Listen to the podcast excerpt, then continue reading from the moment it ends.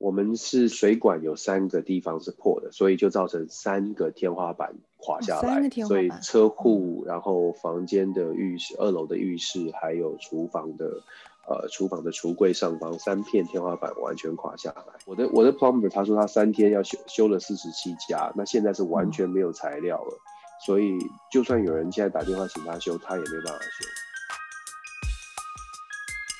在没有发生事情之前，我想大部分德州人都会觉得我们电价很便宜，好像很不错。但是都是在灾害发生之后，才突然惊觉到，哦，原来独立电网的坏处是没有人可以救德州。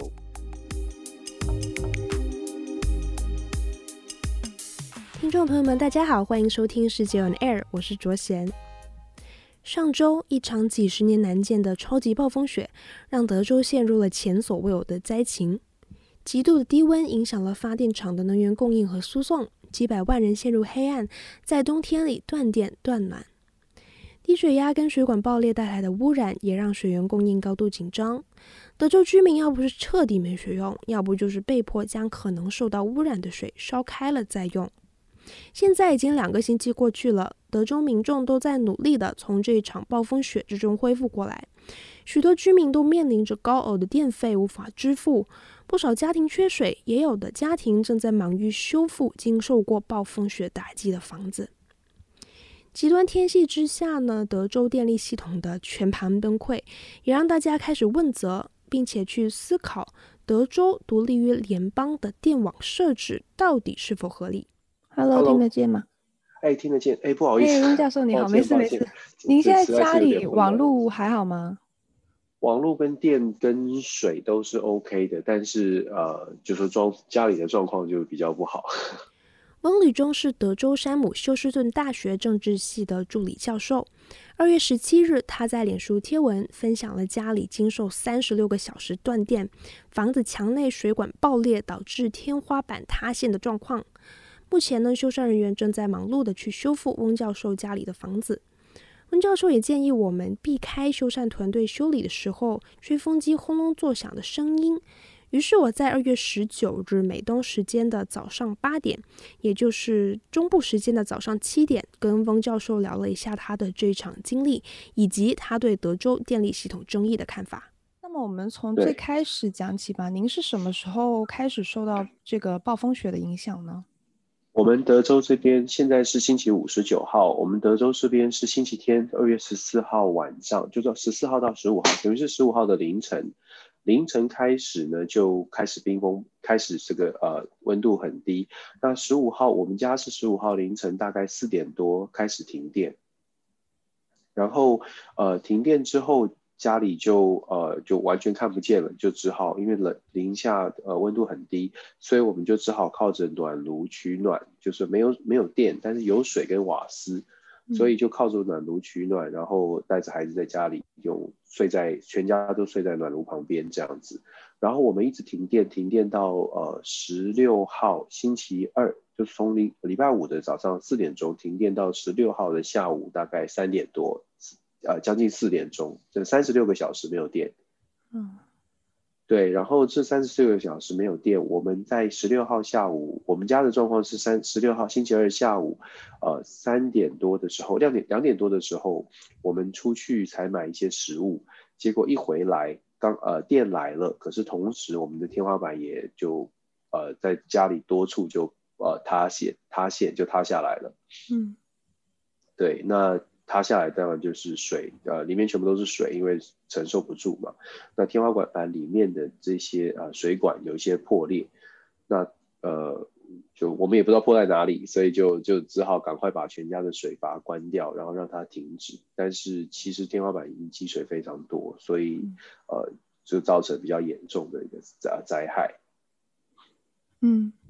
哎，我想问一下，就是您说一开始是四点钟您发现停电，就是对凌晨发现停电，是因为暖暖气也停掉了，是吗？对对对，就是太冷冷醒是吗？呃，我是因为我还我当时才刚刚做完呃工作，然后去入睡，哦，对，所以才突然才发现，很快就发现没有电。哦，那当时就是呃，您在城，您在的城市呃休斯顿嘛，那呃城市有给居民发任何的一些就是预警吗？呃，应该是说整个呃气象预报，然后城市也一直都说会有呃会有天气，就说比较冷的情况，对，但是并没有说到说会有什么样的呃。没没有说到会这么严重，应该说没有说到会这么严重。那其实前一天十四号就已经有一些预警，然后包括学校也预先停课一天。当时是这样，哦、对，预先停课就是十五号这一天预计是停课的，只是没有想到会严重到呃这么多家户会受损，会受到影响。嗯，那家里的小孩能承受住吗？呃，我们尽量把它形容成一个呃一个故事性的东西，对，就是尽量让孩子们觉得这是一个好玩的事。当然，小朋友呃第一时间看到全家都是呃水，然后天花板下来塌陷下来。我的我的孩子是八岁跟四岁，所以呃就小的小的女儿就很害怕，就就有哭啊，就说怎么会这样？但是呃就我们就尽可能的带领他们，对。就是让他们觉得这是一个好玩的事，嗯、我们家会有一个新家，类似这样。哦，他们觉得好像比比较可以期待，而且他们现在我们很感谢，就是大家的朋呃华人朋友们的帮忙，所以就变成我们每天白天都带他们送去附近不同的朋友家，跟他们的朋友玩。哦、对，所以他们觉得哎，每天都准备的啊、呃、包包，然后每天出去玩，下午回家这样。哦。哎，您刚才有提到，呃，出去采购食材嘛？我最近几天在，呃，就是网络上看到的都是，呃，大排长龙的情况。那您有遇到这种情况吗？是有一些排队哦。那呃，物资不算是很缺乏，当然不是像以前这样想买什么就有什么，但是该有的物资还是有的。最差，呃，差别最大的是。呃，如果你要买家里修缮的物资啊，就是说你要买一些家家里，比如说修水管啦、修修小东西啦，这些是非常的缺乏，大概都买不到了。那包括我们来我们家的水管修水管的这个 plumber，他们都说，就说，呃，我的我的 plumber 他说他三天要修修了四十七家，那现在是完全没有材料了。嗯所以，就算有人现在打电话请他修，他也没有办法修，因为已经完全没有材料。而且去 Home Depot 或者是任何的这些店，我自己也去 Home Depot，因为我们去租那个大型的吸水机。嗯，那在 Home Depot 里面真的是呃长长的人龙，每一个人都在买相关的设设备、相关的器具，但是真的都很缺货。嗯。哎，我想知道教授，您家停电的三十六个小时，是不是比方说厨房啊、洗手间也也不能用？对啊，就是完全停电的状态啊，就是呃水还是有的，但是就说你你你就完全看不到。那煮东西吃呢？煮是可以的，因为瓦斯管是分开的，所以这也是为什么我们还有火，哦、我们还有 fireplace。哦。哎，那我看到您就是家受损的情况很严重的一点是那个天花板塌下来嘛？您刚才有提到，对，这个天花板塌，它是因为呃，就是墙体内的水管破掉吗？它为什么为什么会这样塌下来？对，呃，我不知道你住在纽约，它房子是什么设计？但德州就是 single house family，它的。它的楼上就是屋顶，就是 attic 的部分呢，基本上你的水管路线都是从屋顶 attic 上面上面走的，就不管你的热水器还是你的全家的供水，水管都是在上面。那水管在 attic，它呃如果有任何地方破损。你看不见，但是它的水会流出来，流出来之后就会留在 attic 上面，就是屋顶上面，它就会积在屋顶上面。屋顶有很多的 insulation，就是海绵，类似海绵的东西，平常是帮你保暖的，可是开始海绵很吸水，它可以承受一些水，应该说可以积很多的水，但是这个积水过重之后，美国的这个墙就是所谓的这个呃。呃，这个 dry wall 其实它是就是木板来的，所以吸水吸多了，这个木板承受不了，就完全就是塌陷下来。所以呃，因为水管爆了，但是我们看不见，等到看见的时候，就是天花板掉下来的时候。哦，所以基本上是就是被泡掉了。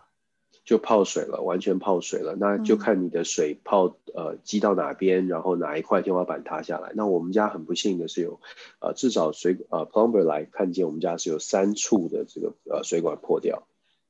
三处是指三面吗？还是就三个区域？我们是三个，就是水管有三个地方是破的，所以就造成三个天花板垮下来。哦、所以车库，然后房间的浴室、二楼的浴室，还有厨房的呃厨房的橱柜上方三片天花板完全垮下来。哦，那家里面有什么地方是没有受到比较严重的损害的吗？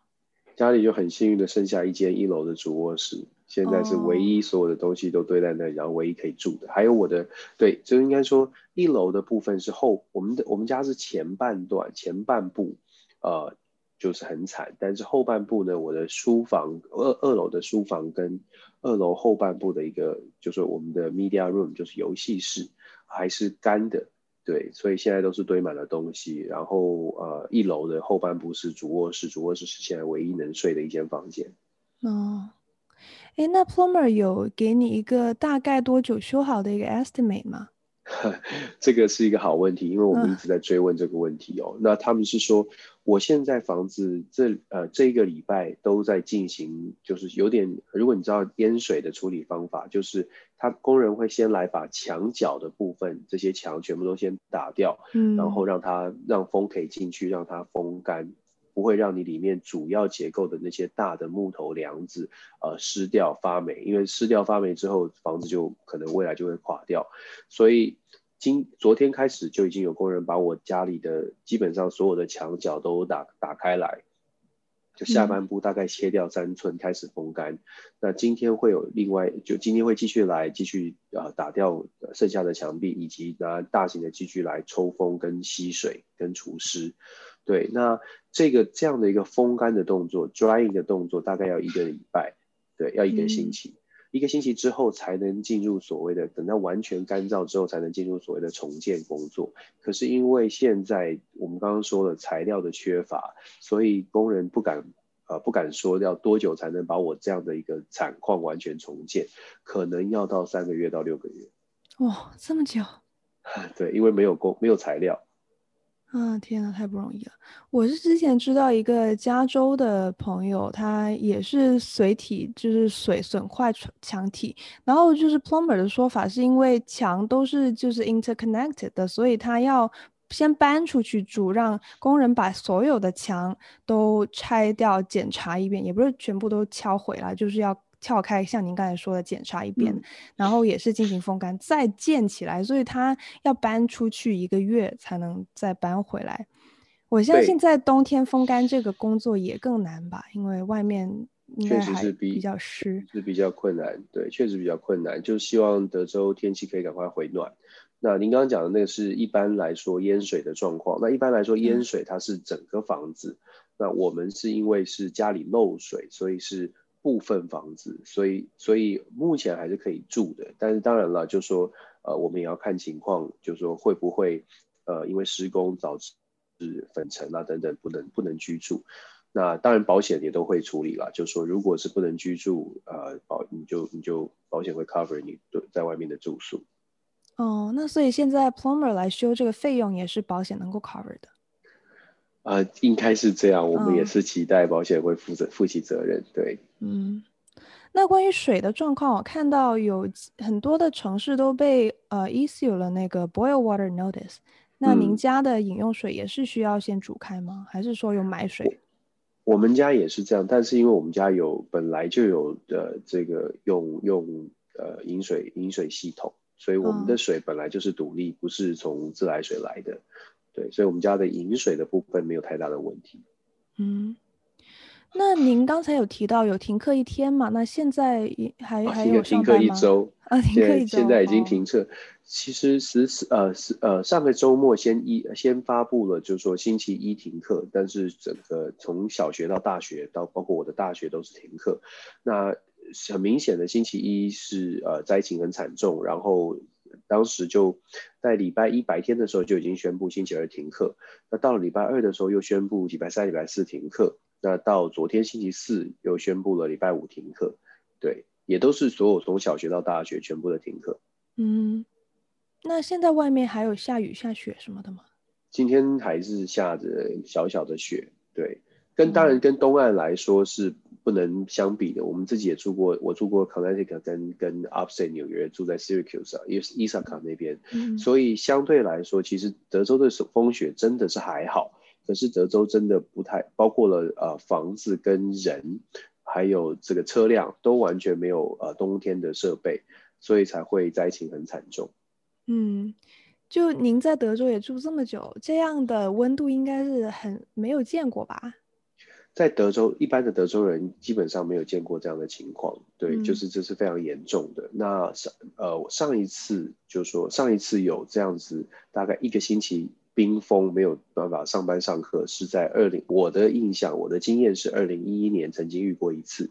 当时为什么印象这么深刻？因为当时也刚好是我们中国的农历年。所以当时也是觉得，哎，怎么呃刚好过了一个农历年？不过当时的严情况没有像这一次这么的惨重哦。对，当时的温度也没有低到这么低，当时也是薄薄的雪，所以呃印象很深。二零一一年是一整个礼拜。嗯，天哪！那您在德州的其他的朋友有像您这样的受损情况吗？非常多啊。非常多，我们的华人的讨论版基本上都是爆水管，都类似像我们家的情况，只是我们家是多点爆发，很多人是一个点，可能是厨房，可能是房间，那有些朋友是爆主卧室，也是很惨，整个天花板塌下来，整个呃整个床组完全也是完蛋，对，家具家电什么的。就看你包在哪里，我觉得这也是很无奈的。不过非常确肯肯定的是，华人的呃朋友，我们的华人群组啊，WeChat 群组，然后 Line 群组，通通都是灾情。嗯，对。哎，会不会住公寓会比较情况好一点呢？如果公寓楼的话。公寓楼的话，我们呃，应该说公寓楼有人马上的做抢修，可是公寓楼也是也一样遇到了，就说没水没电，而且呃，公寓楼比较麻烦的是，像我们还有呃 fireplace，公寓是没有 fireplace，所以他们那个晚上更难熬。是。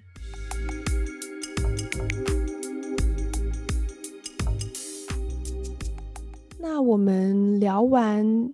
教授家里的情况，我想在这一趴我们来聊一下德州的电力问题，因为大家在经历这个嗯情况之后，肯定要想要问责嘛，就是要想以后怎么样这个东西不发生。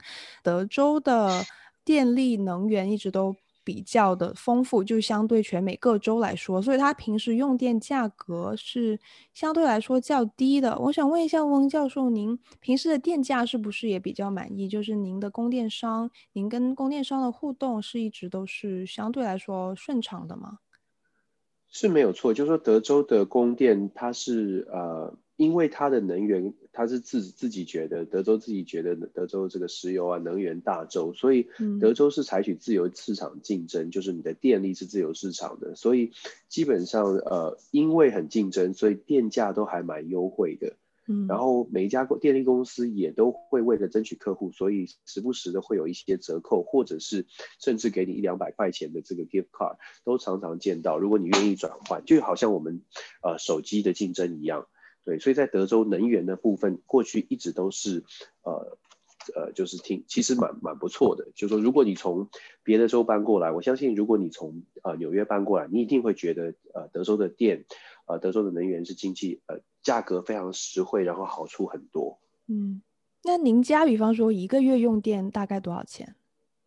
我们家一个月用电，就算是呃冬天或者是其实平常是夏天用电是比较多的，就是因为全部德州一百平常要到一百多度，所以天天冷气是全全全力开的。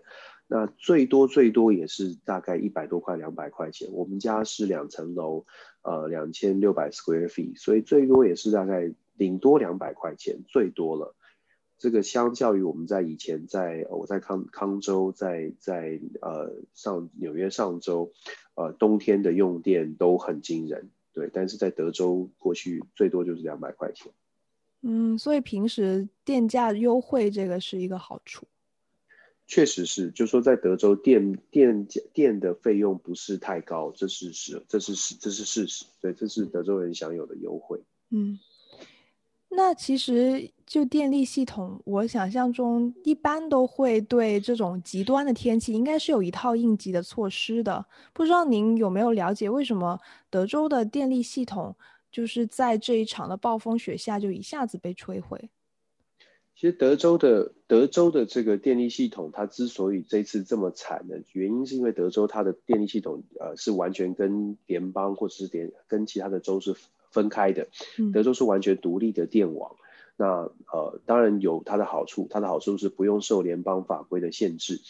你所提到的这个应该要的、应该有的这种 winter preparation 或者 winterization 都是联邦的限制哦。就说如果你加入联邦电网，你又你会受到一些规定，这个规范其中就包括了你要做好冬天的准备。可是，在德州完全就没有这样的准备，因为可能你可以说自负吧，德州觉得自己的天气不需要做到呃联邦规定的这么这么严格的呃。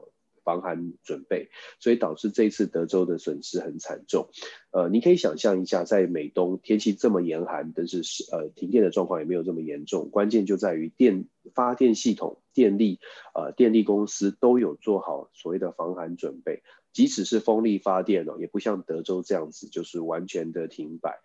对，所以问题还是出在没有做防寒准备。那不做防寒准备的原因，是因为不加入联邦的电网。那联邦电网的规范或者是一些成本呢，德州就可以省下来。这是德州一些盘算。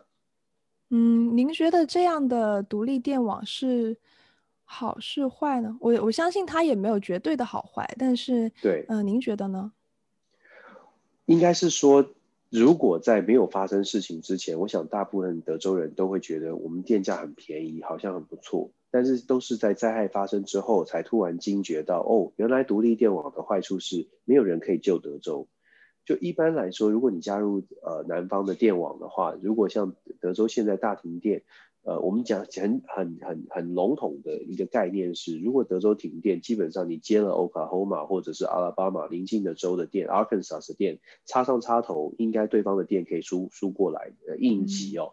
但是德州就没有办法，因为系统完全不同，所以这就是德州人这一次才会才发现的这么严重的一个一个一个一个问题。当然，我相信呢，在德州经过经历这一次之后。我觉得以德州的个性，或者德州的政治人，或者是整个的这个呃保守派的想法，他们的想法会说，那我们就自己投资一些防寒设备。所以我相信德州还是会还是会继续保持独立电网，但是可能加一点钱在防寒设备上吧。嗯，哎，您讲到保守派的想法，那我就顺道引入一下，就是我看到最近这几天关于能源组合这个问题的讨论，相信你也看到不少，就是关于呃绿色能源和传统能源，就是这两方的讨论也是非常热烈嘛。嗯、一方面就是说有保守派就责备，像是他们认为啊，他们认为风能这样的发电这样的绿色能源在暴风雪之下就是瘫痪，但其实也有一。一些就是不同的声音，呃，跟报道，就是说，其实风力发电在冬天只占德州整个发电的很少一部分，大概百分之七吧。所以其实是整个天然气管道的崩溃才应该更被重视。那这两方的说法，您怎么看呢？客观的来说，这次的风灾跟电风力发电停摆，呃，影响其实是相对小的。整个年度来说，一些如果数据我得到的是正确的话，整个年度来说，德州的风力发电确实是有的，但是它的比例大概在百在六分之一，也就是百分之十六左右，十五十六左右哦，并不是主体。这次会这么严重，是因为火力发电厂没有做好防寒的措施，就像你形容的，就是呃瓦斯管线啊，或者是其他的管线的的呃没有做好防寒，所以呃。让德州应该有的电力是失效的，大概百分之四十，应该是四十到五十是来自那里，但是失效，所以这这是客观的因素哦。但是就像你说的，因为有一些共和呃，就是说保守或者政治的呃立场的关系，导致在责备的时候，就责的时候。总是会找一些让自己觉得听起来比较舒服的，所以德州的保守派会说，就是因为绿能，就是因为风力发电。可是我们如果回归事实，其实绿能或者是风力发电并不是这次这么惨的一个主要的原因。相反的，就是说他们所应该是说，够保守派所觉得，哎，我们德州有有火力发电，有石油，有天然气，我们应该源源不绝的问题，其呃其实才是其源源不绝的能源，其实才是问题所在。那就像我说的，我觉得。因为就是说把这个风力发电拿出来当责备的原因，为我觉得未来呢，如果你把它想的稍微邪恶一点，政治的算计多一点的话，这样的一个论述可以帮助未来包括火力发电或者是石油呃能源的产业可以继续在德州可以生存，因为他们会说，嗯、你看风力发电绿能就是不可靠。呃，冬天的时候就是会发生这样的事情，很少人会去看，包括我自己在大学教书，所以我非常了解美国的，包括年轻人或者美国人的想法，很少会去看事实。可是会，他们他们会去相信意见领袖或者是媒体，然后包括社群媒体。当你在德州看到社群媒体都在批评风力发电的时候，这件事情就会变成一件真实的事情，然后觉得绿能跟风力发电是不可行的，石油才是最根本的，才是最实在的，呃，瓦斯、天然气才是最实在的。你可以想象未来这件事情过了之后。在德州可能会有更多的石油、天然气相关的发电系统，然后做一些防寒，然后再增设火力发电厂，这都可能在德州发生。嗯，另外还有一点就是，我知道像是呃德州的那个主要的供电分配商 ERCOT，它比方它整体来说是一个越来越远离了政府的 regulation 的一个关系，不是吗？它是一个。呃，就是政府在整个过程中已经把电力这一配，呃，这一趴给 deregulated 了。那这样的整个讨论把它重新的 politicize，像这样会不会政府就就开始重新再介入这一块市场？嗯。ERCOT 是这样，ERCOT 它是在大概五十多年前成立，如果没记错的话，是一九七零年成立的。它基本上就负责德州的，嗯、就是我说的独立电网、独立的电力，它负负担了大概德德州两千六百万以上的这个用户哦。那当然这一次它变成众矢之的，但是我们要知道，ERCOT 跟德州的政府官员，甚至是联邦的政府，呃，就说德州选出来的民意代表。都有很深的、很强的连结，所以即便是他们被指责了，嗯、就像我说的，只要能够风向带的正确，像我们刚刚听到你刚刚讲到的，风力发电不可靠，呃，这些绿能不可靠，所以德州会会产生呃缺电的状况。只要这样的一个呃讯息不断的释放出来，基本上他们不会流失太多的支持，他们还会，我们要非常现实的说，因为呃在 ERCOT 的操纵之下。德州的独立电网确实给德州居民非常呃廉价，就是低廉可负担的电费，所以他们只要丢出来说，你要选择比较高的电费，然后去换绿能吗？在这样的情况之下，你还愿意去接受绿能吗？其实这是一个政可以政治带的带动的风向，也会让他们自己看起来更有呃呃就是政治正确。嗯。那您觉得从这个开始，我们放眼未来的话，德州要怎么样的去重新审视它的整个电力系统，才能避免相似的情况再发生呢？因为我想，这其实是暴露出了整个电力系统的 infrastructure 的薄弱的问题。那相信要整个修复的话，其实也要很长的时间跟很多的呃财力。您觉得要怎么样继续的下去呢？哦，我想就是说，这还是要靠，就是呃，还是要回归到呃政治，就是说呃一般的民众的认知啦。就其实我们在美国看，因为美国民主社会嘛，什么都是在讲求呃大家有共识。那美国如果德州的居民继续接受就是风力发电不可靠，或者是继续接受尔卡他们觉得哎低价的低价的电费就好了，就让他们继续去处理。呃，如果是继续相信、继续接受，不愿意去深刻的思考的话，就很容易发生。就是 ERCA 在这段时间之后，他们会找出新的理由，譬如说 ERCA 会说我们会投资大量的经费去做好所谓的防寒防冻的设施。当然，这个部分是有效的，会有帮助。就是你只要能够把包括现在所有的电厂都加设所谓的保暖的措施，绝对会有帮助。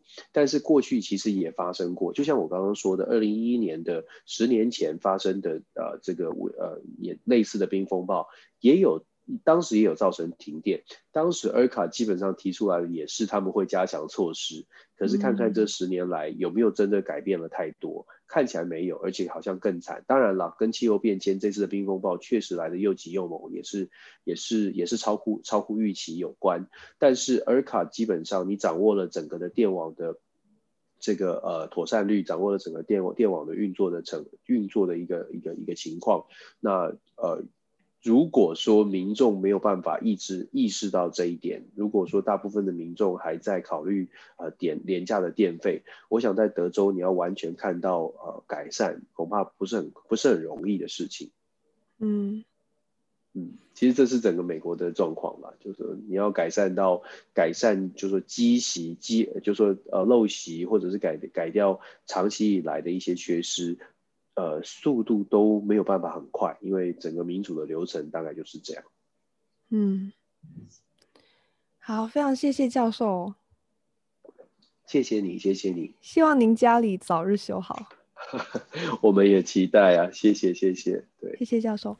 节目结束之前，想要提醒大家，世界 On Air 播客目前在 Apple Podcast、Google Podcast、Spotify、Breaker、Pocket Casts、Radio Public 均可收听。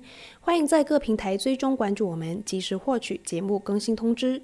每周二在世界新闻网和各大播客平台与您不见不散。